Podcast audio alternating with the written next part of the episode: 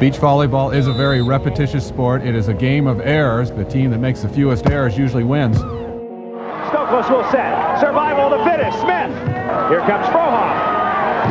Stop! Und das ist der Matchball für Emanuel Rego und Ricardo Galo Santos. Caipirinha wird in Fässern geliefert.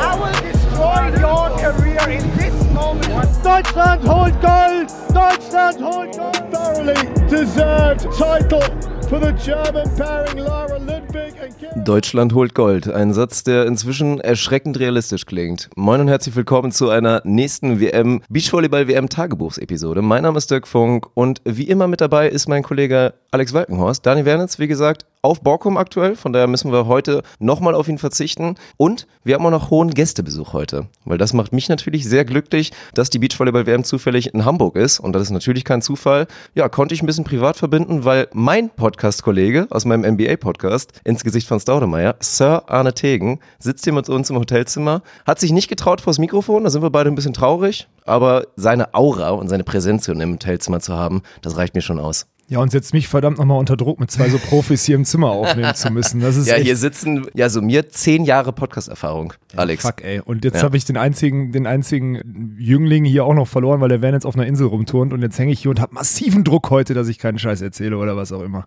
Eieieiei. Und dann sind auch noch zwei so rhetorische Raketen, die sich über Jahre kennen hier. Ich bin eigentlich ganz froh, dass er sich nicht vor das Mike getraut hat, weil dann wäre ich ausnahmsweise in so einer Episode mal untergegangen, ey.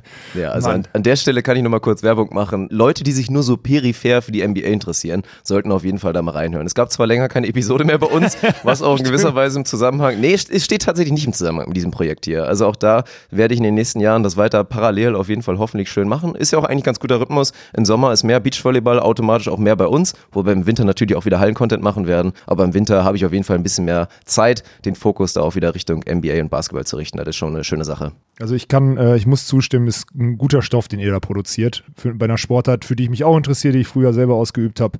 Also es lohnt sich wirklich für jeden, der ein bisschen affin ist, komplett gar nichts mit Basketball zu tun hat, dann ist Das es ist schwierig. Ja. Ja, wobei die Jungs sich auch auch oft Mühe geben. wird. Ja, aber genau, es gibt, manchmal nerdig, aber sie geben sich auch oft Mühe, einen Großteil auch einfach off-topic über irgendeinen Scheiß Oh zu ja. reden und das ist ganz witzig, muss ich dazu Also, sagen. das, das war ja mein Vergleich zur letzten Episode. Jeder, der die letzten drei Minuten von Alex und mir gehört hat, das gibt's ja bei Insgesicht von Staudemeyer ganz gerne auch mal 45 Minuten. Mhm, Das kann ich bestätigen. Also wenn das, Und da will ich uns auch immer noch hindrängen. Also gerade wenn wir wieder in den Rhythmus kommen, dass wir auch mal wieder so zwei Stunden Episoden haben und wenn es auch mal die Themen jetzt nicht so konkret sind wie jetzt eine Beachvolleyball-WM, die man natürlich durchanalysieren muss und wo man sachlich bleiben muss, dann will ich uns noch so ein bisschen in diese Richtung bekommen. Da freue ich mich schon drauf. Ja, das, ich habe immer nur das, die Befürchtung, dass das mit mir auch eskalieren könnte in diese Richtung. Das ist das große Absolut. Problem. Und jetzt aber, wenigstens sind, ja, sind wir jetzt durch meine Verletzung ein bisschen um diese angekündigte Off-Season-Episode mit Alex Walkenhorst angetrunken rumgekommen, weil das wird dann wahrscheinlich irgendwie nicht passieren. Ja, dann entgehen wir der größten Schmach, die hier in der Podcast-Karriere jemals passieren könnte, glaube ich. Das ist heftig. Sollen wir so weiterreden oder sollen wir über WM reden? Ja, ich glaube, wir müssen über die WM reden und wir müssen einfach über den Fakt reden, dass Clemens Wickler und Julius Tole verdammt nochmal im WM-Finale stehen. Also gestern, und ich glaube, ich werde die Episode auch einfach mal so nennen, fiel die Aussage, so, wenn sie die jetzt auch noch weghauen, und damit meinte ich das beste Team der Welt, meiner Meinung nach, Mulsorum im Halbfinale, dann werden sie auch Weltmeister. Das hast du gestern in der Episode so bestätigt, hast heute mal direkt einen 180er gemacht und dich natürlich daran erinnert, dass dein WM-Tipp, dein Siegertipp, Krasilnikov, Stojanowski ja noch im Finale sind, auch ebenfalls noch. Und du natürlich da weiter überzeugt davon ausgehen wirst, dass die das Finale auch gewinnen werden. Aber natürlich auch wieder nach diesem brutal starken Eindruck, den wir von Clemens und Julius da heute gesehen haben. Und ja, wir werden natürlich gleich alles auseinandernehmen, was das für eine Leistung von den Norwegern waren, war, was das für eine Leistung natürlich auch von, ja, von unseren deutschen Jungs war. Aber natürlich mal wieder beeindruckend. Du hast das Stichwort Flow da, glaube ich, auch reingebracht und Ja. wolltest das noch ein bisschen erklären und ja, vielleicht können wir ja da mal direkt anfangen. Ja, ich habe jetzt nicht gegoogelt. Ich hatte überlegt, einfach bei Wikipedia mal Google, äh, einfach mal bei Wikipedia mal nachzuschlagen, wie Flow denn definiert wird, weil nicht mehr und nicht weniger ist genau das in, oder dieser Zustand, in dem Julius und Clemens da gerade spielen. Wir wissen, die können alle Techniken mal genauso abrufen und die Präzision genauso spielen, wie sie es jetzt die letzten Tage machen. Aber das gegen, und jetzt muss man das ja nochmal zusammenfassen, gegen und jetzt Born Crab in der Gruppe im finalen Gruppenspiel, die sie 2-0 schlagen, muss man ja dazu zählen, weil die Jungs jetzt auch im Halbfinale sind. Das heißt, die waren auch ein vermeintliches Top-Team in dieser Woche. Danach kriegst du den Weltmeister 2013, den du 2-0 schlägst in der ersten K.O.-Runde, wo schon alle sagen, fuck das los, das darf es nicht sein, das könnte schon das Ende sein. Danach kriegst du Olympiasieger, Weltmeister Alisson mit dem Vize-Weltmeister Alvaro Fio, schlägst sie 2-0. Danach kriegst du den GOAT ja, den du heute Morgen vernichtest, muss man ja einfach mal so sagen. Also Ja, gefühlt. den du nicht- mal so richtig schön abfrühstückst. Sie spielen gut, also die Amis haben gut gespielt und hatten Mhm. keine Chance, so wirklich, ja. Also gerade dann im zweiten Satz sowieso nicht mehr. Und dann spielst du gegen das derzeit beste Team der Welt, das konstanteste Team der Welt, das äh, vielleicht mit, den, mit der höchsten Endgeschwindigkeit Team der Welt und kommst nach einem Rückstand im, im dritten Satz, 5-2 war es, glaube ich, kommst du nochmal zurück, weil du die Aufschlagtechnik zum Teil änderst und stehst jetzt im Finale. Äh, Das ist einfach nur höchst beeindruckend. Das ist mal der Werdegang, den muss man sich auch einfach mal auf der Zunge zergehen lassen. Das ist krank. Ja, es hat sich eigentlich das weiter bestätigt, was wir in den letzten drei Spielen von den beiden Jungs sehen. Es kriegt einfach kein Team so richtig Zugriff bei denen. Das ist unglaublich. Ich finde es unglaublich, was sie da vor allen Dingen für eine Annahme-Zuspielleistung da abrufen in den letzten drei Spielen. Dass sie dann natürlich auch geniale Lösungen haben und alle Techniken haben, weil das drückt es nämlich aus. Wir reden hier nicht von stumpf, Line, Shot, Cut und dann ab und zu mal einen harten Schlag einstreuen. Nein, da ist wirklich alles dabei. So, bei dem Julius, das beweist er schon die ganze Zeit, dass keiner ihn knacken kann, obwohl der natürlich primär das Sideout bekommt. Wenn dann gewechselt wird auf den Clemens, dann bringt er die Gegner zum Verzweiflung mit seiner ganzen Qualität. Das ist wirklich unglaublich. Also, ja, Clemens Wickler ist, glaube ich, der nächste große Punkt, den wir ansprechen müssen. Also, nachdem Julius da wirklich geglänzt hat die letzten Tage und natürlich mit seinen Blockstatistiken da überragt hat, und das hat man auch gemerkt, war ganz spannend, als die beiden eingelaufen sind bei Julius, das haben sich die Leute schon gemerkt. Also sowas wie natürlich zwölf Blocks da in so einem Spiel, das kriegen alle mit, selbst auch wirklich Laien. Und als der heute aufgerufen war, der war der Star eigentlich von Anfang an. Da Ja. haben sie noch ein bisschen, wurde es ein bisschen lauter. Ja, das Fand ich stimmt. überraschend, aber für mich der Star des Spiels ist heute Clemens Wickler im Des Halbfinale. zweiten Spiels auf jeden Fall. Also Ja, im des ersten Spiel Spiels. muss man sagen, äh, man vergisst immer, die haben heute Morgen ja auch noch immer eben kurz Phil und Nick weggemacht. Also Mhm. ist ja, das hat man, vergisst man ja total jetzt. Äh, da hat er, glaube ich, auch acht Blocks gemacht, also in zwei das Sätzen. stimmt. Äh, aber da muss man auch ganz klar sagen, heute im, im Halbfinale war Block nicht das elementare Thema in dem Spiel. Eher im Gegenteil. Nö, da auf- hat er, da also hat er auf keinen der beiden Seiten. Auch nicht für den Anders Mohl. und das muss man erstmal schaffen. Ja. Ne?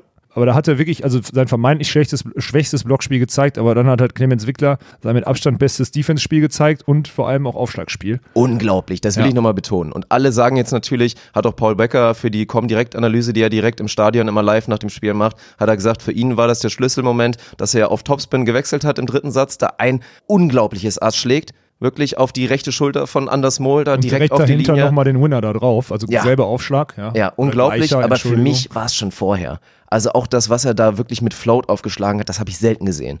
So eine Qualität in diesen Aufschlägen konstant, nahezu ohne Fehler. Ich glaube, ihm ist einer mal weggegangen. Unglaublich. Ja, aber trotzdem, ich glaube, er macht im, im dritten Satz dann, er macht ja zwei Asse Ja. und diesen einen Winner, beziehungsweise der, der direkt rüberkommt, den sie dann in der Rallye verwerten, plus ein Pfund durch die Mitte, wo sie dann schwierig, schwierigen Spielaufbau haben. Ich habe das aber jetzt auch, und da musst du mich jetzt auch mal ein bisschen bestätigen. Ich habe seit wie vielen Tagen sage ich, die Norweger knackst du, wenn du die irgendwie im Rhythmus wechselst. Den Rhythmus kannst du nur wechseln, wenn du härter aufschlägst auf sie, als sie es eigentlich gewohnt sind und sie eine hohe rotierende Annahme kriegen. Und am besten machst du das noch auf Mol, weil dann das Baratsushi von Sorum dem Mol bei zu schneller Anlaufgeschwindigkeit manchmal in den Rücken geht. Genau das haben wir im dritten Satz heute auch zweimal gesehen, wo er einmal im Block und einmal ins Aushaut dann damit.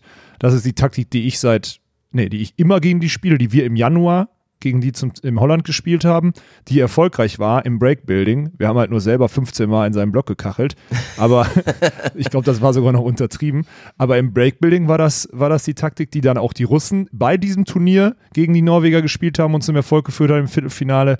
Ich frage mich wirklich schon die ganze Zeit, warum das die Teams nicht machen. Also, Ja. weil ein Flatteraufschlag auf Christian Sorum, der bis heute, glaube ich, in sechs Spielen oder in wie viele sechs Spiele waren es dann, wenn ich richtig gerechnet habe, genau, keinen Sideout-Fehler gemacht Gefühlt, hat. So. ja. Also dann schlag doch, dann schlag doch 15 Mal mit 100 km/h irgendwo hin auf und wenn davon 14 ins, ins Aus oder ins Netz gehen und einer dann Wirkung hat und ein Fehler passiert, dann ist es einer mehr als Christian Zorum bisher. Natürlich pfeifen nicht irgendwann 12.000 Leute aus, weil das Spiel unattraktiv ist, aber am Ende geht es um einen scheiß WM-Titel und dann muss man mal auch irgendwie das Visier runterklappen. Das habe ich bisher auch vermisst. Und Clemens hat es im dritten Satz gemacht. Beeindruckend, dass er das einfach so umstellen kann, nachdem er das Ja, ganze also Turnier ich glaube, float Thema. Mentalität, das war ja auch Ja. ganz interessant in dem kleinen, naja, es war ja schon schon fast ein bisschen länger, das Interview, was Daniel einmal mit ihm in Spanien geführt hat und was wir dann ja auch im Podcast vorgespielt haben, hat er ja betont, wie wichtig dieser mentale Faktor für ihr Team ist und wie wichtig auch die Zusammenarbeit mit einem Psychologen halt tatsächlich ist. Die holen sich da Hilfe, wie inzwischen eigentlich jedes Team, was etwas auf sich hält auf der World Tour. Und da gerade in Clemens, und das haben wir auch nochmal im Vergleich mit dem Oleg Stojanowski, der heute im Halbfinale, zumindest im ersten Satz, oh, ein unglaubliches Ausschlagsniveau auf immer auspackt und du noch sagst, das war noch nicht mal alles. Der hat heute einen Aufschlag mit 104 km/h, glaube ich, durchgebracht. Ja, aber kontrollierte 104. Kontrollierte 104 und der kann wahrscheinlich 120. Und bei Clemens meinst du auch selber, das waren wirklich All-In-Aufschläge. Ja. Ohne Fehler, fehlerfrei, Ja. da wirklich das rauszuholen im dritten Satz, in dieser Situation. Und wir dürfen ja nicht vergessen, es sah im dritten Satz am Anfang alles nach einem Sieg für Mulsorum aus. So, es stand 4-2. Da haben sie zwei Breaks in, in Folge verloren. Also 5-2 2-4. stand's. 5-2, Ja, ja. 2-4. Und ich noch zu Arne meinte, oha, ich würde jetzt hier langsam mal das T rausholen, Ah, okay. weil ich glaube, sie fressen jetzt noch einen, der nächste geht in Block und dann werden sie bei 5-2 das Timeout nehmen. Ja. Ist genauso passiert, aber dann nehmen sie sich das Timeout, besprechen sich kurz und Clemens und Julius haben wir, das, haben wir die ganze Zeit beim ganzen Turnier gesehen, wie ruhig sie da agieren, wie ruhig sie auch zusammen vor allen Dingen agieren, nehmen sich kurz eine Pause, besprechen vielleicht ein, zwei kleine Details und reagieren dann wirklich komplett. Wir dürfen nicht vergessen, dass es bei, beim Stand von 11-12 meiner Meinung nach eine eklatante Fehlentscheidung gab Ja. gegen die Norweger. Das da geht ein Clemens mit der offenen Hand, will er ins Drückduell gehen. Letztendlich schubst er einfach den Unterarm von Anders Mohl an, wo, was ein technischer Fehler ist. Der Schiri pfeift es nicht, du kannst es nicht challengen. Dann steht es 13-11 statt 12-12 und danach gab es eine Konzessionsentscheidung, auch ganz schöne Geschichte. Da haut man, glaube ich, Christian Zorum ins Aus, einen Ja. Meter, was er dreimal gemacht hat in dem Spiel, auch ein bisschen uncharakteristisch. Dann pfeift der Schiri Tusch. Aber und, die, und dann kommt die Challenge Dann von Julius. Challenge. Und, Und, man sieht, der war wirklich also einen halben Meter Ja. von den Armen entfernt. Ja. Unglaublich, da hast du gesehen, das sehen wir auch auf der Techniker Beach Tour. Wenn du mal daneben liegst als Schiri und auch das Gefühl hast, oha, das war wahrscheinlich einer, der mir durch die Lappen gegangen ist, dann pfeifst du am nächsten Ball auch mal ganz gerne dann für diejenigen, die da gerade den Fehler bekommen haben. Aber durch das Challenging-System, in dem du halt so einen technischen Fehler nicht challengen kannst, so, dass dann halt eine Tatsachenentscheidung ist und du nur so Geschichten wie Aus-In und so weiter challengen kannst, ist das halt ganz, ganz bitter für die Norweger gelaufen. Ja, ist es. Äh, am Ende ist das halt der eine Punkt, den du vielleicht auch geschenkt kriegst, weil du bei 11, 12 auch bei, der ein, bei einer der wenigen Breakchancen, die dann wahrscheinlich noch kommt, Mhm. dem Heimteam vor 12.000 Leuten keinen kein Lift oder keinen Wurf abpfeifst. Das, ich will eigentlich, doch, man muss es dem Schiedsrichter vorwerfen, weil Oh, das war vor seiner Nase. Auch direkt muss man dazu sagen. Es war direkt vor seiner Nase. Aber eine Sache, die pfeifen das schon ganz, ganz lange nicht. Also Mhm. dieses Überbrücken, auch dieser Powerlob, der sich in der Halle durchsetzt und das wird auch im, im Beachvolleyball immer mehr. Die Leute überbrücken, gehen dann irgendwann an den Arm. Das ist das einzig Wichtige und sobald sie irgendwann am Arm sind, ist das für die okay. Du kannst auch einen halben Meter überbrücken.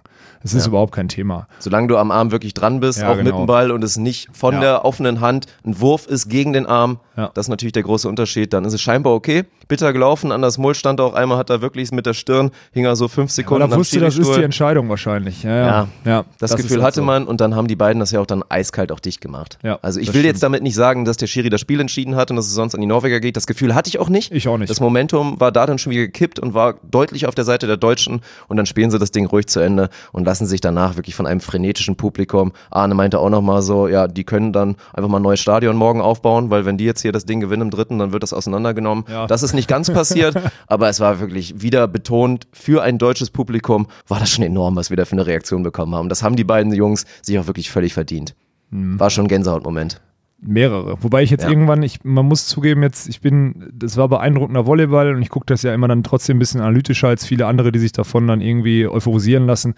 Ich bin mittlerweile auch ein bisschen satt von diesem ganzen äh, Gänsehautmomenten. Also ich kriege heute, heute habe ich keinen gekriegt, höchstens weil es kalt war, weil Hamburg verdammt nochmal kalt ist, Alter. Da machen die auch nochmal irgendwann das Dach auf. Es ist einfach arschkalt hier oben. Habe ich heute schon mal gesagt, sauschöne Stadt, potenziell schönste Stadt Deutschlands zu sein, aber mit dem Wetter einfach kommt das gar nicht in Frage für mich. Muss ich, sorry, dass ich mal abschweife, aber hat mich aufgeregt heute. Ich habe mir, glaube ich, einen Schnupfen geholt, weil ich da die ganze Zeit oben saß. Ja. Ja, in dem Bereich, der da für Ja. die ganzen Spieler und für die Crew der Spieler angedacht ist, dadurch, dass da jeweils VIP auf den beiden Seiten ist, sind halt Schlitze im Stadion, wo die kalte Luft durchzieht. Ja. Ich saß da auch öfter mal mit dir. Das ist schon unangenehm. Deswegen habe ich mich auch clevererweise mit Arne auf die andere Seite gesetzt. Und weil Mit- das näher zum Bierstand war, muss man ja auch mal dazu Nö, war recht weit zum Bierstand. Das können wir beide bestätigen. Deswegen bin ich gerade auch noch so wortgewandt, weil die Distanz zum Bierstand dann doch so, so weit war. Boah, ich hatte heute kurz wirklich Schiss, als ich gemerkt habe, dass du direkt nach den beiden Viertelfinals zum Bierstand gegangen bist mittags und dann noch mit einem guten Freund, den du lange nicht gesehen hast. Da dachte ich so, ach du Scheiße, ob das heute Abend noch eine Aufnahme wird. Ich, und wenn, dann wird es eine witzige oder eine katastrophale, dachte ich. Aber Hut ab, du bist echt in einem Zustand hier, mit dem man, in dem man dich auf jeden Fall gebrauchen kann. So. Ja, also da bin ich natürlich auch absolut verantwortungsbewusst, habe ich so ein Schwachsinn direkt. so ein Schwachsinn. Ja. Nee, wir haben wirklich da fast alles mitgenommen und ich weiß auch nicht. Also, was ich nochmal als kurzen, ja, als Diskussionspunkt reinbringen will, und das hatten wir auch schon im vorherigen Duell von Molso rum, die über die Italiener Nicolai Lupo mal komplett drüber gefahren sind. Ja, also, krass. Erwartet deutlich, würde ich jetzt fast sagen, weil ich habe einen deutlichen Sieg erwartet, Ja, aber nicht 11 und ganz so 12. deutlich. Also das Nein. war schon heftig. Ja. Aber, und da kommt für mich der Punkt Scouting und da auch nochmal direkt Tole Wickler. Das hört sich jetzt wieder super arrogant an, wenn du das sagen würdest, deswegen sag's ich. Als wir hier nach Hause gegangen sind, meinst du ganz ehrlich, du wunderst dich immer ein bisschen, gerade wie viele gegen Julius spielen, weil du meintest, und ich glaube dir es auch wirklich, und ich glaube, wenn du Julius fragen würdest, dann sagt er auch, ja, kann ich mir vorstellen, dass Alex das wirklich so sieht, dass du fast jeden Schlag, vor allen Dingen im dritten Satz, von Julius hättest vorhersagen können. Ja. Und du dich da immer wunderst, warum die Teams teilweise so schlecht scouten. Warum die Norweger, die da eigentlich großartig sein müssten, ich lobe immer wieder ihre Block-Defense, dass sie da es nicht schaffen, Zugriff bekommen. Also und Julius macht das natürlich auch genial, aber das hat mich auch ein bisschen gewundert. Also für mich, ich weiß nicht, ob es die fehlende taktische Einstellung war, aber gerade auch ein Christian Zorum, der normalerweise, das ist eine große Qualität für mich, der ist nicht immer drin im Spiel, vor allen Dingen nicht im ersten Satz, aber der kommt immer rein. Das ja, hat er auch einmal sind in die halt Video in dem Rhythmus des Gegners drin ja. und dann, dann hat er auch wird es mal auch ausführlich schwer. thematisiert in einem Video mit den McKibbins, dass das bei denen eigentlich so ist. Er als Verteidiger, die ersten sieben Bälle, wo er wirklich nicht annähernd dran ist, da Ja. ärgert er sich nicht ein bisschen, weil er sagt, jeder Ball und jeder Fehler von mir gibt mir wieder einen neuen analytischen Punkt, den ich für den nächsten Ball verwenden kann. Ja. Und das ist eine große Qualität. Normalerweise spätestens Ende des ersten Satzes oder im zweiten Satz fängt er wirklich an, einfach viele Reads auf den Angreifer zu bekommen und hat dann da einfach einen wesentlich größeren Effekt, als wir das heute gesehen haben. Ja, ich kann mir jetzt zum Beispiel die Leute, die das Spiel gesehen haben, so ein, so ein Klassiker bei Julius, er ist ja irgendwie fünf, sechs Mal in dem Spiel ist er über Kopf gegangen und äh, man muss das scouten und das werfen die Scouting-Systeme auch aus. Seine Abschlüsse gehen dann zu über 80 Prozent immer in die rechte Feldhälfte, also wieder zurück. So, und das hat er bis dahin gemacht. Fünf von fünf gehen bis dahin, dahin. In einer ganz wichtigen Phase geht der Kopf und was passiert in so einem Kopf? Man denkt, okay, ich bin jetzt fünfmal in die Richtung durchgekommen, jetzt muss ich Linie zurückschlagen. Was macht Anders Mohl? Macht die Arme auf, kriegt ihn auf den Kopf und der kommt Ja. durch mit dem Schlag. Ich sag, ich sag noch, als das Zuspiel kommt, sage ich so, und jetzt Linie Richtung 1 zumachen. War sie nicht. Ja. So gehen dann da manchmal die Sachen durch. Ich will mich dafür nicht loben, aber es ist halt einfach, bei so Druckmomenten spielst du die Bälle, die du einfach, das sind Automatismen und diese Automatismen wurden ja auch noch nicht aufgebrochen bei den beiden, weil die das ganze Turnier mit höchster Präzision einfach funktionieren. Und deswegen, Ja. Ich will, nicht- es ist einfach, es- und ganz ehrlich, wenn ich unten spielen würde gegen die beiden in so einem Spiel, würde ich wahrscheinlich nicht einen voraussagen können, aber wenn du oben sitzt, kannst du es halt. Das ist das große Problem. Das heißt, ich will nicht mal sagen, die Leute sind taktisch nicht vorbereitet. Vielleicht ist es auch aufgrund der Kulisse nicht möglich, das dann umzusetzen und zu analysieren. Eins von beiden gibt's, weil sonst haben die beiden eigentlich ihre Rhythmie durchgespielt. Auch, auch Clemens äh, Ball-Body-Position, also wie er, wie er mit, dem, mit dem Körper zum Ball und in welchem Winkel er zum Netz steht, mit dem Oberkörper, sagt schon oft aus, in welche Richtung der Shot geht. Ob es ein Cut-Shot wird, selbst bei Linienblock, oder ob es ein Line-Shot wird. Und das wissen die Abwehrspieler eigentlich, nur sie haben bisher gegen die beiden einfach nicht so gut drauf reagiert, wie ich mir das, ich will nicht sagen erwünschen würde, weil dann würde ich mir ja wünschen, dass sie öfter verteidigt werden. Aber Ja. ich finde das in einem schwachen, ich finde das schon auf einem schwachen Niveau. So wie es auf einem schwachen Niveau finde, dass halt noch nicht Topspin auf Mol aufgeschlagen wurde Ja, bisher. oder dass heute Italiener, und da wollte ich ja gerade drauf kommen, ich weiß nicht, ob sie gepennt haben bei den bisherigen Spielen von den Norwegern, aber deswegen haben die ja auch nach dem Spiel gegen Italien gesagt, ey, das war unser mit Abstand bestes Spiel im kompletten Turnier, weil die haben vorher gewackelt. Und warum haben sie gewackelt? Weil dann Anders Mohl kräftig wackelte. Ja. Im Sideout, auch heute auch in der Blockarbeit gewackelt. und auch heute war das wieder dabei. Ja. Und was machen die Italiener? Die schlagen schlecht und im langsamen Float auf Christian Zorum auf und kriegen tierisch aufs tot. Maul und wechseln dann irgendwann Ende des ersten Satzes. Was ich auch wieder geil und gallig fand, auch wieder so ein kurzer Fun-Fact: Die Norweger, früh im ersten Satz, als der schon komplett entschieden war, Ja, ich glaube, da waren 17-9 sie oder so, sieben ja. Breaks vorne Ja. oder so, fangen sie an, jeden einzelnen Aufschlag auf diese Maschine, auf Nikolai zu machen, um dann halt Lupo keinen Rhythmus mehr für den zweiten Satz zu geben. Genau, und So, entscheiden so dann eine kleine Anfang des Sache. Mhm. zweiten. Ja, das war, das war bewusst. Das war komplett bewusst. Der erste Satz gehört uns, jetzt den haben wir, der soll gar nicht erst reinkommen, der soll sich nichts einfallen lassen, also auf den anderen spielen. Das, Ja. war, das war bewusst, ja. Das ist krass. Ja, also hört sich natürlich immer sehr einfach an, wenn man jetzt sagt, ach, man muss den Julius besser verteidigen können, weil das ist eben gesagt, es ist wirklich deutsche Präzisionsarbeit, deutsche Wertarbeit, was die beiden, da momentan im Sideout spielen. Die Statistiken sind brutal. Ich glaube, über die letzten drei Spiele, wenn du das insgesamt auswerten würdest, liegt die Sideout-Quote mit Sicherheit bei über 70 Prozent aus den letzten drei Spielen. Das ist Wahnsinn. Gegen Alisson, Dahlhauser und Mohl. Ja. So. Ja. Das ist halt auch Das ist nochmal. unglaublich. Und Ja. dann, du hast heute gesehen, und deswegen, das wird morgen natürlich auch ein Faktor, gerade gegen Oleg Stojanowski, der einfach mit seinen Sprungrotationsaufschlägen und auch ein Slava Krasilnikov kann das ja natürlich auch, das sagst du immer wieder, betonst du, ist die große Qualität von den beiden, die können beide mit einfach hohem Aufschlagsdruck da gerade die Lücken attackieren, die Linien attackieren. Und wenn die Deutschen mal Aufschlagsdruck bekommen, der sie dazu zwingt, dass sie nicht wie immer perfekt aufbauen können, weil das hat man auch heute gesehen, ja, dann kommen die Fehler auch relativ schnell. Ja. Dann wird mal halbgar den Block von Anders Mohl geschubst, dann kommt hier auch mal wieder ein Fehler oder dann wird irgendwie mal kurz mal ein Ball. wirst auch Meter verteidigt, links so, ja, so ist genau. das. Also natürlich muss das Ziel sein, du musst Julius und Clemens da irgendwie aus ihrer perfekten Annahme, aus ihrem perfekten Ausbau rausbekommen. Wenn sie das morgen nicht schaffen, die Russen, dann bleibe ich auch dabei, dann wird Deutschland Weltmeister. Ja, ich kann dem genau, da muss ich nichts hinzufügen. Das ist genau meine Ansage. Wenn, wenn sie es schaffen, konstant diagonal mit über 90 km/h durch die Mitte oder an Julius auf, Außenlinie Ja. aufzuschlagen, dann haben sie eine Chance. Ansonsten, glaube ich, haben selbst die beiden ganz, ganz schwer eine Chance. Und was schon mal feststeht, der Scheck 2500 Euro für den schnellsten Aufschlag im Finale, der wird nach Russland gehen und zwar an Oleg Stojanowski. Das könnte, das, ja. Außer Clemens holt er mal wirklich komplett an aus der ja, Schulter. ja, aber also Oleg hat heute auch schon, ich habe das schon in der K.O.-Runde gesehen, die müssen jetzt mal langsam reinkommen in den Flow und in den Aufschlag. Wir haben doch auch gegen Gib Crap haben wir gesehen, da habe ich gesagt, Mhm. ah, das läuft noch nicht so, er wirft sich den Ball zu weit nach vorne an, hat ihn ein bisschen zu weit auf der linken Schulter. Heute hat er ihn schön auf der rechten Schulter gerade vor sich, da konnte er gut durchschwingen. Dann ist das eine rhythmische Bewegung und dann hat er einfach 2,10 Meter zehn Hebel und wenn du die gerade vor so einen Ball schwingst, der 250 Gramm wiegt, dann wird der schnell. Das ist einfach logisch. Und wenn der dann noch schnell in die richtige Zone schlägt oder in, wenn die Bewegung noch in die richtige Zone geht, dann wird es richtig schwierig. Und selbst die Amis, die ja Topspin-Rotationsaufschläge eigentlich gewohnt sind, weil die auf der AVP dauerhaft mit sowas konfrontiert werden, weil dort aufgrund des anderen Ball, haben wir diese Woche schon mal besprochen, ne? Ja. Wird ja mit dem anderen Ball wir schon, aufgeschlagen, viel mehr Rotation aufgeschlagen wird. Selbst die haben da wirklich Asse kassiert, reihenweise. Und das, ja, ist nun, ist, ist der Key-Fact fürs morgige Spiel. Das, so würde ich ihn, glaube ich, nennen. Weil wenn sie, wenn sie, wenn sie schlecht aufschlagen und Julius und Clemens, Mann, die spielen die Bälle nicht nur gut in die freien Feldhälften, die spielen den nicht nah an die Linie ran, sondern die spielen den dauerhaft an die Außenkante der Linie. So, das Ja. ist geisteskrank, Ja. mit welcher Präzision die spielen. Und deswegen glaube ich, also kann ich mir eigentlich auch nicht vorstellen, dass auf einmal Oleg Stojanowski der erste Blocker ist, der es wirklich schafft, Zugriff zu bekommen. Ich glaube, auch da werden sie es schaffen, da wirklich ihn aus dem Weg zu gehen. So sieht es ja auch teilweise wirklich aus, wenn dann Clemens und Julius da auch, wie gesagt, mit diesen besagten kurzen, immer angeschnibbelten Bällen da kurz unterm Block Ja. vorbei. Das ist einfach Wahnsinn, was die da machen. Und ja, solange nicht geisteskrank aufgeschlagen wird von den Russen, sehe ich es wie gesagt so. Und muss man ja auch noch dazu sagen, so dominant wie der erste Satz war von den Russen gegen Crabborn, Hat der Slava da bei 17, 14 Ja. im zweiten einfach mal weggelassen. Umso erschreckend Minuten, ne? war das Ja. das erste Mal diese Power-Russen, diese Mutanten da, vor allem natürlich ein Oleg, wirklich wackeln zu sehen. Der dann auch hinten raus die Aufschläge nicht mehr trifft, wo dann ganz wenig kommt. Der hat dann sogar zwei Floataufschläge gemacht und ich habe kurzzeitig dann mit seinem Trainer, ich habe nach dem Spiel mit seinem Trainer gesprochen und das war richtig geil. Der hat sich richtig darüber aufgeregt, wie mädchenhaft die den aufgeschlagen haben und was das für Pussys seien. Also das ist, das war richtig heftig. So ist das halt osteuropäische Also ich Schule. glaube, die Aussage, die du meintest, es kann nicht sein, dass man sein bestes Aufschlagsniveau nur abruft, wenn man fünf Punkte vorne ist. Genau, ja. Mhm. Da alles andere äh, sei einfach eine Schule-Mädchen-Performance. So ungefähr habe ich jetzt mal sein, sein ä- estisches, estisches Russen, äh, russisches, was auch immer, äh, fluchendes, äh, ähm, ja, Englisch irgendwie interpretiert.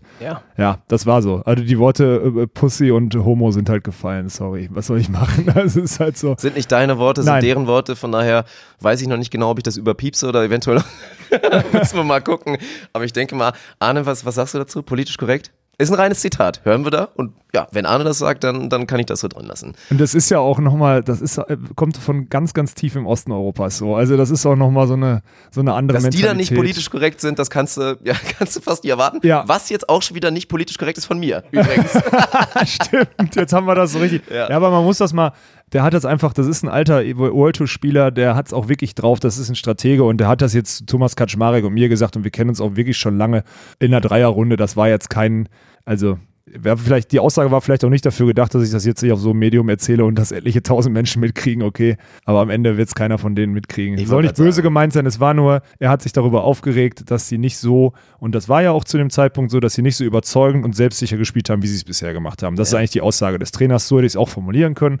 Ja, ja. Habe ich nicht, Entschuldigung. Ja, und bevor jetzt auch kommt, irgendwie, dass wir hier jetzt on air vorm Finale nochmal kurz verraten, wie man am besten gegen Clemens und Julius spielen soll. Das Gute ist ja, diese Informationen werden auf jeden Fall nicht zu den Russen gelangen. Also Also außer es gibt da irgendwie, Ja. keine Ahnung, einen V-Mann, der das dann da übersetzen wird morgen und uns da komplett in den Rücken fallen will, aber ja, das, da gehen wir mal nicht von aus. Aber wenn wir jetzt hier Taktiken. das werden sie auch wissen. Wenn wir jetzt hier Taktiken liegen, die dann das WM-Finale entscheiden. Also wie, also ich meine, natürlich ist das hier ein sehr, sehr, sehr, sehr, sehr, sehr, sehr heftiges Medium, so, das ist natürlich klar, das hat viel Einfluss, aber so viel, Entschuldigung. Was soll denn dann, morgen Abend titelt die Bild ohne Netz und sandigen Boden, entscheidet die Weltmeisterschaft oder was? Oder liegt irgendwelche Ja. Taktik-Sheets, das ist doch Schwachsinn. Naja, gut. Und dann Nee. sehen wir also um 14 Uhr das große Highlight Deutschland gegen Russland in einem Stadion, was, ja, glaube ich, da könnten man auch, ja, wenn man jetzt mal spontan nochmal die Tribüne erweitern könnte auf 20.000, dann würde man auch 20.000 Voll voll bekommen. Kriegst du voll. Das ist Ja. wirklich unglaublich. Und da direkt mal die Ansage. Für alle, und das ist jetzt nicht nur eine Ansage, das ist auch ein bisschen so ein Rant, wenn ihr morgen dieses Spiel gucken wollt, dann Nehmt mal eure deutsche Mentalität kurz mal beiseite, indem man natürlich sagt, hier, das ist kostenfrei, aber ich möchte auch trotzdem zehn Minuten vorher am Eingang stehen und noch pünktlich reinkommen. Und noch die besten Plätze kriegen. So, weil das haben wir heute wahrgenommen. Nee,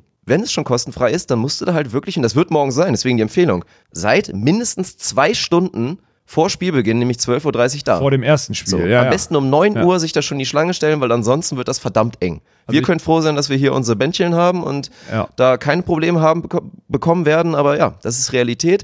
Fand ich, fand ich sehr, sehr spannend, das heute wahrzunehmen, weil da werden die Leute ja auch schnell gallig und werden schnell ärgerlich und dann gibt es auch mal ganz gerne Stress und das halt völlig unberechtigt. Was resultiert aus so einer Geschichte, dass dieses Scheiß-Event, dieses scheißgeile Event halt aus einer dummen Entscheidung raus kostenfrei ist. Was im Nachhinein keiner mehr verstehen kann. By the way, in, in Österreich, also jetzt ja früher immer in Klagenfurt und jetzt aktuell seit zwei Jahren, nee, seit drei Jahren in, in, in Wien. Die Leute stehen an den Finaltagen morgens ab 6, 5, 6 Uhr in der Schlange, um kostenlos in dieses Stadion zu kommen. Die kommen direkt von der Party und stellen sich in diese Schlange. Einfach nur, weil sie wissen, dieses Stadion ist voll. Am Ja. Sonntag und am Samstag. Und dann kann kein Deutscher einfach zehn Minuten vor Anpfiff dahin kommen, wenn vor allem noch deutsche Beteiligung ist. Hamburger deutsche Beteiligung. Die Jungs, ich meine, ein ein Julius Tole ist in Hamburg geboren. So, der lebt hier, das ist einfach, das ist, Heimspiel ist ja gar kein, gar kein Begriff dafür. Mhm. Ja, und was das für den Jungen auch bedeuten muss. Und allgemein, also auch Arne und ich haben da einfach hingeguckt, hatten beide da diesen, so ein bisschen Gänsehaut und dann standen einfach nochmal zusammen uns angeguckt und einfach so, mein, meine Fresse, wie muss das gerade sein? Wie muss das gerade sein? Vor allem in der dem Sportart, wo man das eigentlich nicht gewohnt ist, Ja, ne? wo du genau. auch, wo du deine größten sportlichen Erfolge manchmal vor 20 äh, Pflicht, ja, verpflichteten Chinesen auf einem auf einem Hintertuck Center Court irgendwo außerhalb von Shanghai hast, so, ne? Ja.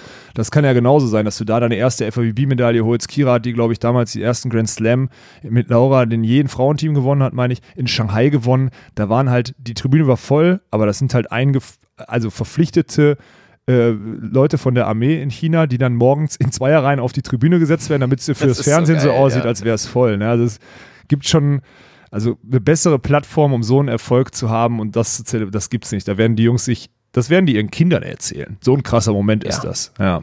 Und Also da werden sie auch noch die nächsten, also nicht nur die nächsten zwei Jahre von profitieren, davon würden sie nicht nur profitieren, dadurch, dass sie jetzt dann direkt für Olympia qualifiziert sind. Das würden sie höchstwahrscheinlich eh schaffen, selbst wenn sie morgen nur Zweiter werden. Das sollte jetzt inzwischen eigentlich ziemlich gut aussehen, dass sie da unter die besten 16 Teams kommen und dann automatisch das Olympiaticket lösen. Ja. Das haben sie sich auch spätestens dann schon verdient. Aber ja, es ist einfach Wahnsinn. Es ist eine geile Story und wir freuen uns einfach riesig. Und dann haben wir 12.30 Uhr ein Halbfinalspiel, wo wir einfach diese riesen Überraschung sehen. Crabborn, die da im Viertelfinale. du meintest André das Spiel um Loyola. Platz 3?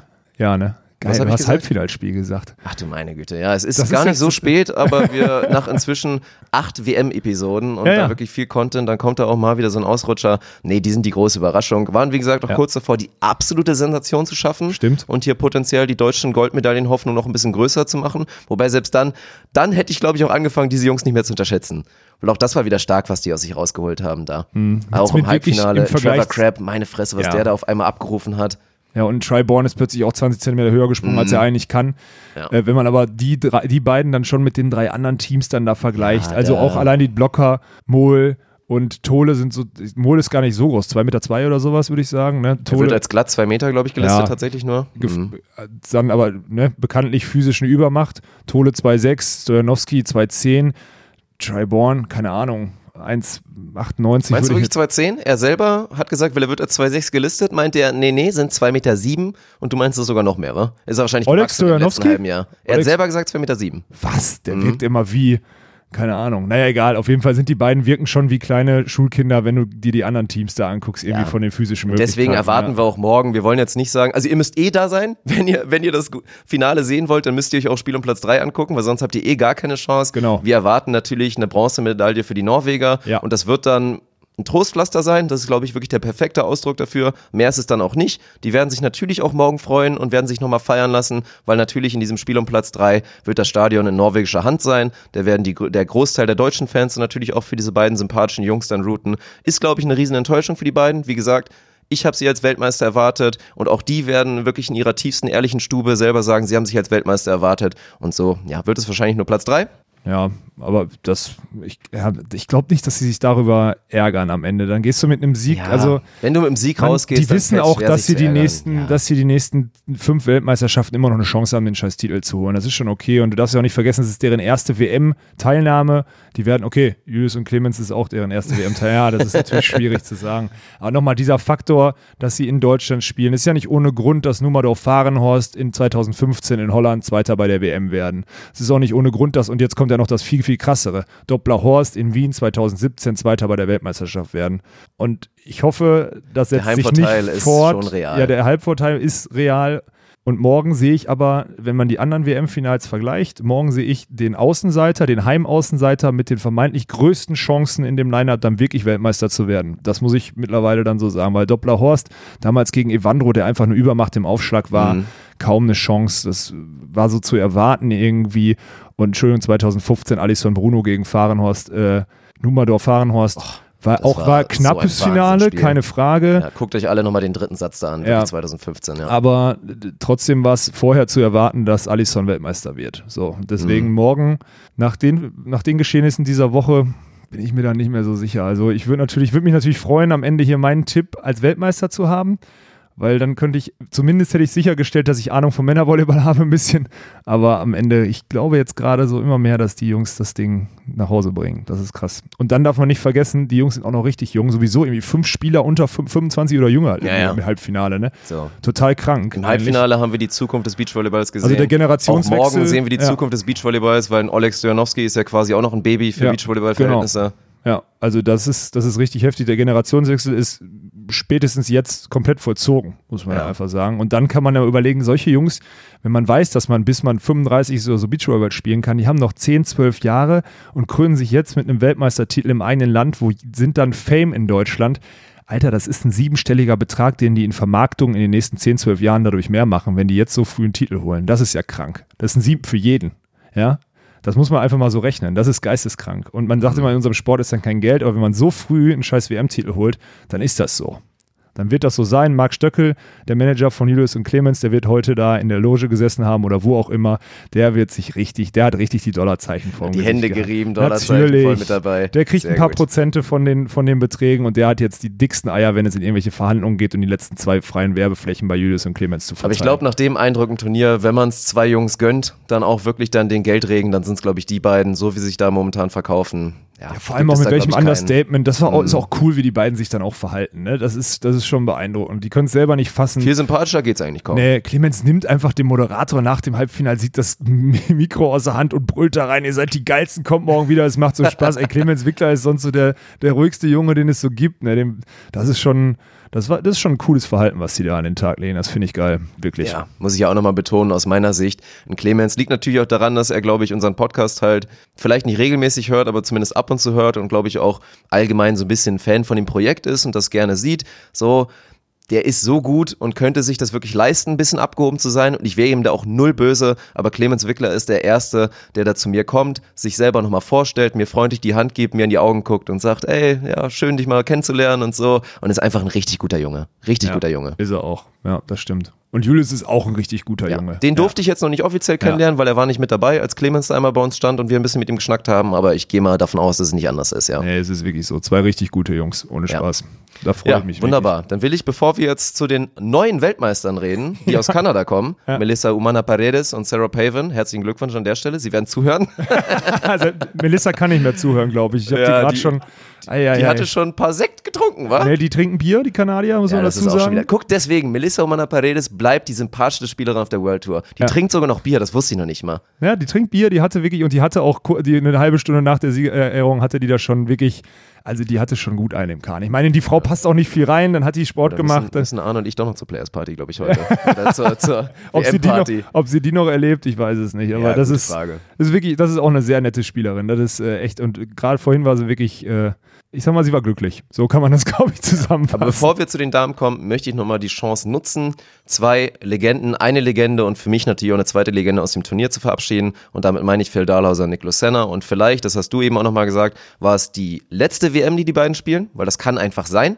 Es kann sein, dass sie nach Olympia 2020, ich hoffe, sie qualifizieren sich. Der fünfte Platz jetzt war schon mal ein Schritt in die richtige Richtung, ist ein gutes Signal und sollte sie auf einen passablen Weg geben, dass sie das auch wirklich sportlich sich da einfach Ja, und ihr qualifizieren. sportliches Niveau auch. Und jetzt kommen die. Fünf-Sterne-Turniere und die sind auch gerade jetzt, also in einem normalen Nicht-Flow-Zustand hätten die heute auch durchaus eine Chance gehabt, gegen Hughes und Clemens zu gewinnen. Also sie sind schon noch immer da und sind immer noch in der Lage, auf höchstem Niveau Medaillen zu gewinnen. Deswegen mache ich mir bezüglich Olympia bei Phil und Nick keine Sorgen. Aber Das worauf will ich sagen. hinaus? Weil da wurde natürlich auch schon nachgefragt. Alex hat hier live on air.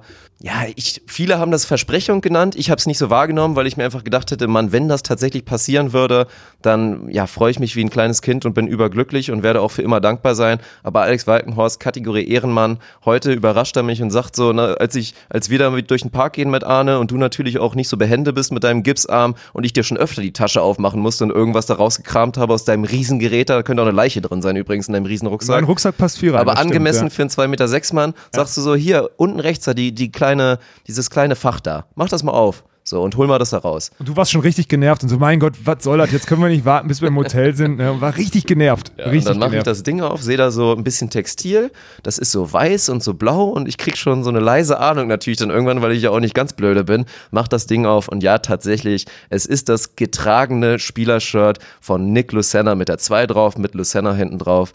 Und das ist einfach großartig. Du ist natürlich auch einfach geil. Du gehst da hin, die sind noch in der Mixzone für noch ein Interview. Du hattest es vorher schon mit ihm abgesprochen, kurz mal bei Instagram in den DMs, habt ihr mal kurz geschnackt, hattest du ja auch schon erzählt. Und dann guckt er dich einmal an, du guckst ihn an, er zeigt einmal, ach ja, hier, Trikot, ja klar, drückt dir das in die Hand und am Ende bin ich hier der Glückliche und ja, ich freue mich riesig. Ich werde es auch nicht tragen, ich werde es mir tatsächlich einrahmen und mir einfach hinhängen und das ist für mich wirklich, ja, eins der geilsten Geschenke, was ich glaube ich jemals bekommen habe. Also von daher vielen, vielen Dank, Alex. gerne. Ich lasse da meine Kontakte für sowas, lasse ich die gerne spielen. Vor allem freut der Junge sich wirklich. Das finde ich geil. Weil sonst, Ja. ich habe ja schon oft einmal meine Kontakte da irgendwie, irgendwie spielen lassen und da solche Sachen möglich gemacht. Beziehungsweise jetzt so wirklich ein beschriftetes von Lucina so ganz, aber schon immer mal ein Shirt irgendwie klar gemacht. Bring mal ein brasilianisches World Tour Shirt mit oder sonstiges. Aber so eine Freude habe ich jetzt auch noch nie ausgelöst. Das ist echt, das ist schön. Ja. Und du, eins muss man ja sagen, es kann ja wirklich das allerletzte WM-Shirt von Nick Lucina sein. Das ist, kann schon Ja. sein. Das ist so. Ich hoffe es natürlich nicht. Nee, ich hoffe aber es auch nicht, Es würde es natürlich noch besonderer machen, Ja. wenn es am Ende da wirklich der Fakt wäre. Ja, mal schauen. Also, Ja, Ja, und jetzt Kategorie kann Ehrenmann. Das haben noch, haben, habe ich wenig, äh, selten gehört über mich, muss ich sagen.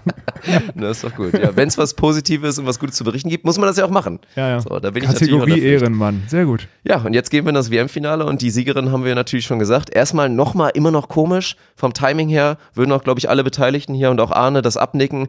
Es ist einfach eigenartig, dass dann da am frühen Nachmittag das WM-Finale bei den Damen ausgespielt wird. Dann wird da die Siegerehrung gemacht und hast du da einfach diesen ganz komischen Bruch im Turnier, dass dann danach da irgendwie abgeräumt wird und dann geht's halt weiter mit, mit Herren-Halbfinale. So, und im Herren-Halbfinale ist natürlich auch wegen deutscher Beteiligung und noch mehr Hype, ist einfach viel mehr los. Das kam irgendwie komisch Ja, heute heute. kamen die Frauen schon echt, also dafür, Ja, dass sie kam heute der Weltmeister gekürt wurde, Mhm. war das schon krass. Erstmal, weil wir dann nach dem Frauenfinale zwei richtig heftige Halbfinals gesehen haben und Ja. war halt direkt vor den Entscheidungsspielen der, der Frauen der Halbfinaleinzug von Hüdes und äh, Clemens war.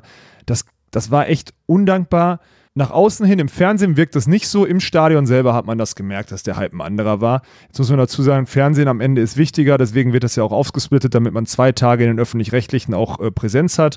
Ähm, das verstehe ich. Im Stadion selber wird es jeder genauso gesehen haben, denke ich. Ja. Aber es ist nicht zu ändern. Die, die Spieler kennen es auch so. Es ist auch, Ja. es ist auch okay. Ja. Ja, ist doch in Ordnung. Und dann haben wir natürlich ein schönes Spiel um Platz 3 gesehen, auch nochmal umkämpftes, wo sich die beiden Schweizer Mädels, Tanja Hüberli und Ina haben wirklich noch noch mal alles super verkauft Ja. haben vor dem Ja. deutschen Publikum und vor dem deutschsprachigen Publikum. Da hatten sie natürlich auch viele, viele Fans dabei, haben sich da gegen Top-Teams, gegen die Australierin Maria Fiatacho del Solar und Taliqua Clancy super verkauft, war knapp, also war in Phasen knapp, hätte vielleicht auch noch ein bisschen mehr drin sein können. So ist es jetzt der vielleicht ein bisschen undankbare vierte Platz und die werden auch mit Sicherheit ein bisschen enttäuscht sein, aber der vierte Platz ist ein super Ergebnis für die beiden, haben wir schon oft genug erklärt, werden sie jetzt lange von zehren können von diesem super Punkteergebnis, werden sie gar keine Probleme haben, da für die nächsten Majors auch einfach ja, stabil gesetzt zu sein, immer im Hauptfeld zu sein, Ja. gar keine Probleme mehr. Die Bronzemedaille geht in Australien und das war auch schön zu sehen. Bei den beiden war das wirklich richtig ehrliche Freude. So, die Bronzemedaille, Das war, die haben sich noch richtig angebiestet am Ende des, des Satzes davor, weil es ja noch knapp war und so. Da war eine taktische Mhm. ja, Absprache. wenn sie das verloren hätten, vierter Platz wäre, glaube ich, echt ja, ey. Katastrophe, aber das wäre schon eine große Enttäuschung Ja. gewesen. Aber so, die Bronzemedaille, gerade eine Maria Fee, die hat sich schon so richtig ehrlich gefreut. ja, das war süß, muss man sagen. Ja, und das auch die beiden, als dann nochmal nach der Siegerehrung hier, das ist ja immer so ein bisschen das Highlight, Johnny Depp und alle rasten dann aus und springen auf, dass dann auch die beiden, die waren, die am meisten Gas gegeben haben, die Maria Fee und die Taliqua, auch schön zu sehen. Also, Soll ich dir sagen, warum die nach so einer Siegerehrung, wenn, weil Bronze, WM, die waren ja zehn Minuten nach Abpfiff zum Frau, also zum Frau, eine halbe so, Stunde vor Frauen. hatten schon getankt. Natürlich hatten die schon getankt. die waren halt schon voll. Das ist halt der Punkt. Die waren ja schon voll. und nach so einem Turnier und wahrscheinlich auch strengen Diäten vorher und so, erstmal diesen ganzen Stress, was da da, fällt schon viel ab, da trinkst du ein so ein Glas, wie du es jetzt in der körperlichen Hand hast Leistung, und dann bist du auch schon gut drin. Das war ein Und dann schöner Moment. so kleine Körper und so dürre Körper, wie vor allen Dingen der auch Genau. von der Frau Clancy, die werden dann noch mal ein bisschen schneller voll. Übrigens an der Stelle, wo wir gerade bei Ehrenmann waren, der Türsteher oder der, der Gate-Wächter, wie auch immer, da diese Spielertribüne hoch, der hat, äh, die Australierinnen sind mit einem Glas Bier an denen vorbeigelaufen und der ist hinterhergerannt, hinterhergerannt, weil Hat er natürlich mit Glas nein, nein, wollte. Und dann habe ich den an der Schulter gepackt, habe gesagt, Alter, die hat gerade eine WM-Medaille gewonnen und guckt jetzt das Finale. Die darf jetzt die nächsten Stunden in diesem Stadion alles. Lass die in Ruhe. Und ich dachte nicht, dass er so reagiert, deswegen Ehrenmann. Er sagte, ach, die haben hier gerade gespielt und Bronze geholt. Ich so, ja. Ja, dann ist doch echt okay. Ich so, natürlich Geil, ist okay. Geil. Es ist nicht okay, wenn du Das jetzt ist mal eine rationale, einfach Ja. vernünftige Entscheidung. richtig guter Mann, Mhm. weil geht er dann auf die Tribüne und nimmt der vor allem Mann dieses Glas ab, dann ist er der richtige Buhmann. Und Ja. er hat es einfach verstanden. Das muss ich deswegen Ehrenmann, Hut ab vor dem Jungen, wirklich. Das ja, auch natürlich schön, dass du das Ganze so ein bisschen präventiert hast, da die Situation, Sorry, die da- unangenehm ja, für ihn hätte werden können. Ja, Ja, ey, da ist eine gerade, da ist gerade eine, die holt eine WM-Bronzemedaille. Das ist auch für Australien, das ist jetzt nicht so eine WM-Bronzemedaille für Brasilien. Die haben eine WM-Bronzemedaille nach Australien geholt. Das ist ein Riesending und die wollen jetzt einfach verdammt nochmal ein gutes deutsches Bier trinken. Und das haben die in dem Glas, in dem VIP-Bereich bekommen, gehen auf diese Tribüne. Nimm, was soll die denn machen? Das Glas aufs Feld werfen, weil sie beleidigt ist, dass sie da gerade nicht spielt? Nein, es passiert nichts, Mann. Es Ja. ist einfach so typisch Deutschland. Ja, und da war auch jetzt wieder das spannende Bild, wenn wir jetzt aufs Finale kommen. Bronzemedaille, das Turnier nochmal mit dem Sieg zu beenden, ist dann oft irgendwie zumindest für die ja, akute Reaktion dann irgendwie ein bisschen schöner, als halt mit der Niederlage rauszugehen, weil wenn man mal bei der Siegerehrung in die Gesichter geguckt hat von April Ross und Alex Kleinman, die natürlich, ich habe auch gedacht, sie werden Weltmeister, deswegen die Enttäuschung war auch berechtigt. Sportlich habe ich sie da vorne gesehen. Die waren da schon ein bisschen weniger zufrieden mit ihrer Silbermedaille und waren da wirklich einfach noch so richtig ehrlich enttäuscht und angepisst. Ja, auch weil die jetzt einfach nicht in einem, jetzt muss man zu dem Frauenfinale sagen, ähm, die Kanadier haben, glaube ich, schon an ihrem derzeitigen Leistungslimit gekratzt. So, die haben schon gut gespielt. Gerade Vor allem Melissa, Melissa hat ja. echt gut Defense gespielt, gut aufgeschlagen und so, das war gut. Aber die Amis haben einfach nicht ihr Top-Game gespielt. Und das in einem WM-Finale, das ärgert Ja. die. Ich meine, Wenn du es zulässt, dass Ja. es von Spielstand 7-4 für April Ross und Alex Kleiman auf 14-7. einmal 14-7 steht, und zwar für Kanada, dann weißt du, dass die beiden Amis nicht ihr bestes Niveau gespielt haben. Das war natürlich auch eine sensationelle Passage von Melissa, die da einfach an jedem Ball dran waren. Ja, aber trotzdem. es war auch nicht wie jetzt Clemens Wickler oder wie Christian Zorum oder wie Slava Krasilnikov, die da einen Cutshot wirklich ausgraben, da gerade noch so mit der Faust unten sind und dann vorne einkechern da einfach. Nee, das waren halbgare Shots, die eine April Ross vor allen Dingen gespielt hat. Da war ich ja, enttäuscht hört sich immer so scheiße an, aber die hat nicht gut gespielt. Und dann der Alex Kleiman, was soll man erwarten? Die ist seit anderthalb Jahren im Sand, die ist dann da auch noch nicht so weit, obwohl sie eine lange und sehr erfolgreiche Karriere hinter sich hat. Ja, aber sie übernimmt nicht die Verantwortung Nein, und macht dann den Unterschied. nein, Nein, genau. das ist es. Also eine gute, mit einer guten April Ross hätte sie auch besser gespielt. So funktioniert dieses Team. Und gerade April wird sich, 2017 verliert sie gegen das Überteam Kira und Laura Ja. nach 1-0 Satzführung, Da aber dann doch dich- recht deutlich. Ja, kannst du dich kaum ärgern. Da ärgerst du dich kaum, genau, weil du weißt, fuck, ey, das, die sind einfach besser. Jetzt heute, Entschuldigung, dann zwei Jahre später mit einer vermeintlich besseren Partnerin, Mhm. oh, in, gegen ein Team, was du eigentlich drauf haben müsstest, das nagt wie Sau. Ja. Und auch Ja. das könnte die letzte Chance für April Ross gewesen sein, weil ich war Ja. überrascht. Ich glaube, in der letzten Episode habe ich 34 vermutet. Nee, nee, nee. sie ist schon 37. Also die nächste WM 2021 wäre dann ja mit fast 40 Jahren. Und gerade im Damenbereich ist das schon etwas, das kann halt, ja, das kann halt nur die, die Ziegen, die Goat, also Die der Ziegen. Goat da wirklich in dem Bereich. Natürlich eine Carrie Walsh Jennings, die da immer noch mit einer 4 vorne einfach auf einem hohen Niveau spielt. Ich weiß nicht, ob April Ross dann das dann noch kann. Die richtige Partnerin hätte sie an sich. Stimmt. Und Alex Kleinman, mit der kannst du mindestens noch bis 2024 planen, Ja. bis da zu den Olympischen Spielen. Ich bin mal sehr gespannt. Wäre natürlich auch schön gewesen, nach 2009 Titel nochmal 2009, 10, zehn Jahre später sich dann nochmal die Goldmedaille umhängen zu dürfen. Ja.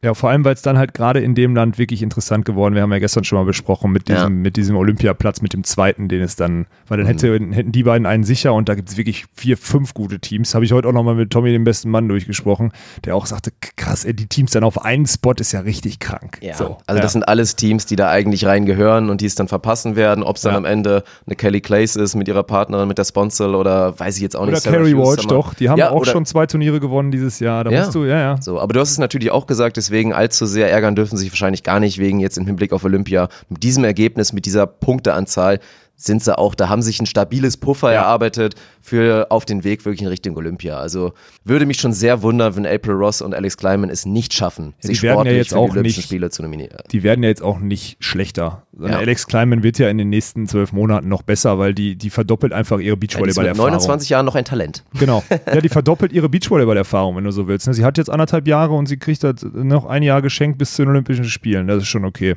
Aber alles in allem Glückwunsch an Kanada. Also hat keiner mit gerechnet und haben das Ding am Ende, die sind das lupenrein durchs Turnier gelaufen, wenn ich das jetzt mal so überblicke. Und wir haben irgendwie keine Episode so richtig gesagt, ja, die kommen noch, das wird, das wird, die schlagen die, die schlagen die und plötzlich sind die im Finale und schlagen dann sogar unseren Favoriten. Die USA in einem Finale zu schlagen, ist halt auch einfach mal, dann hast du es dir auch verdient. Ja. Das ist schon heftig. Das haben sie sich verdient und ich hoffe, dass wir das morgen über Clemens und Julius sagen dürfen. Die Und hätten sich ja jetzt schon verdient. Ja. Ja, also die haben sich auf jeden Fall verdient und dann schauen wir mal. Ich freue mich sehr auf die Episode, egal wie es ausgeht. Wird natürlich auch spannend, wenn wir uns dann wirklich nur noch über zwei Spiele unterhalten dürfen.